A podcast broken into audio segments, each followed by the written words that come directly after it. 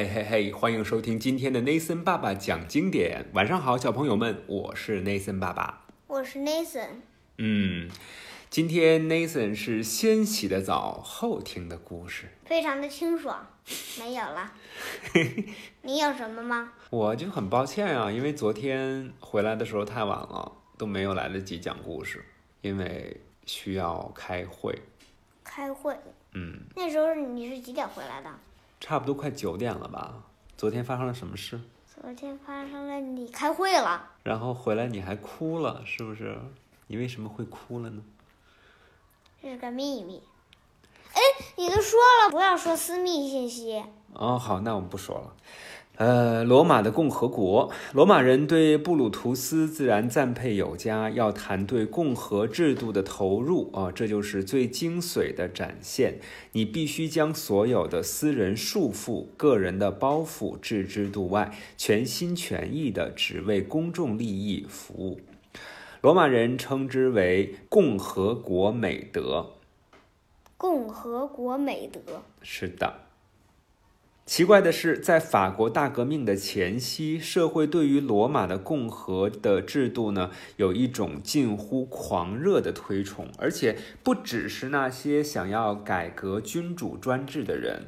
路易十六的宫廷画家雅克、路易、大卫以李维述说的两个知名故事为题，画出了个中人物。树说，对，大树的树哎。就是讲述、嗯诉说这个意思。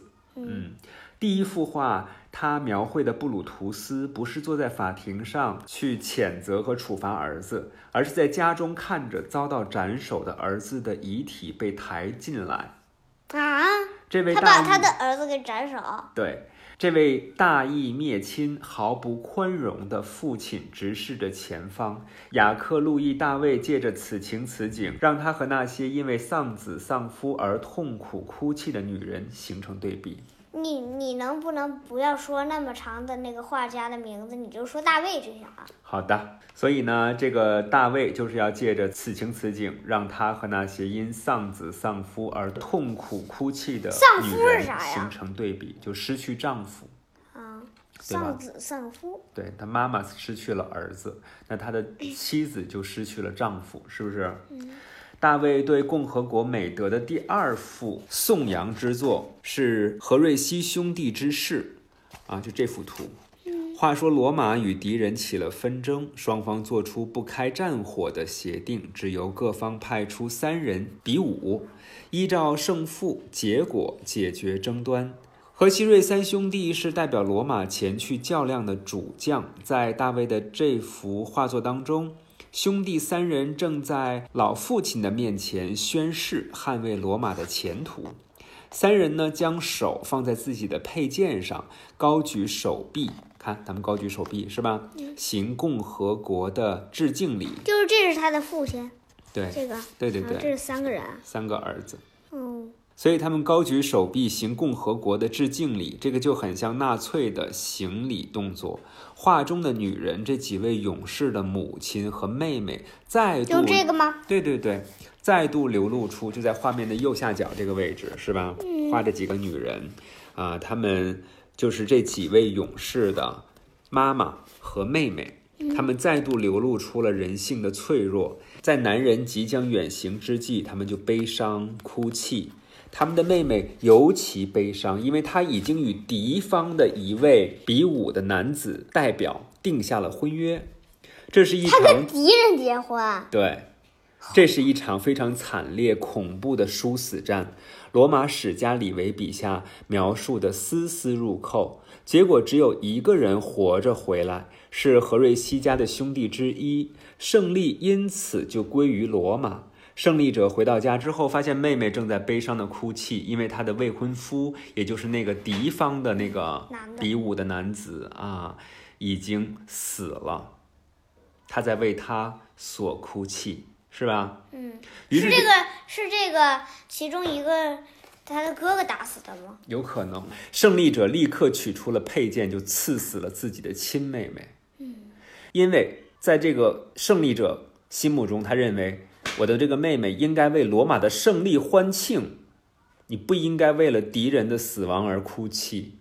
所以说，这幅画传递的也是同样的信息，就是为了国家、家族必须做出牺牲。嗯，这个兄弟因为刺死了自己的妹妹，被带上了法庭，接受了审判，但是随即获得了无罪的判决，因为何家的父亲现身法庭，批评自己女儿的不是，对儿子的祸事功不可没。所以就是说，那个时候罗马共和国他们强调的共和国的美德是什么呢？就是那种国家利益高于一切，是吧？大义灭亲，你觉得这样好吗？是不是少一点战争，少一点这种你死我活，世界和平可能更利于人类的发展呢？对，你知道我跟你讲个说个事儿啊，嗯就是以前东非那儿特嗯别繁盛，就是因为他们那儿缺少一件东西，什么？就是战争。哦，所以还是和平才会有人类的共同发展，是吧？嗯少一些比武，少一些敌对，但是比武当然是得有的，因为真有人来攻打你，你得会打别人。对，就是说我们还是应该有一定的这个武力哈、无论是国家还是每一个个人啊，都要能够对，有保护都会都得会保护自己对要有保护自己的能力，对吧？意识。对和意识，这样的话才会有真正的和平，是吧？嗯，啊，我好棒啊，Nathan，你说的特别好，Give me five five。好，今天的 Nathan 爸爸讲经典就到这儿，我是 Nathan 爸爸那是 Nathan。Goodbye。 ，By the end，拜拜。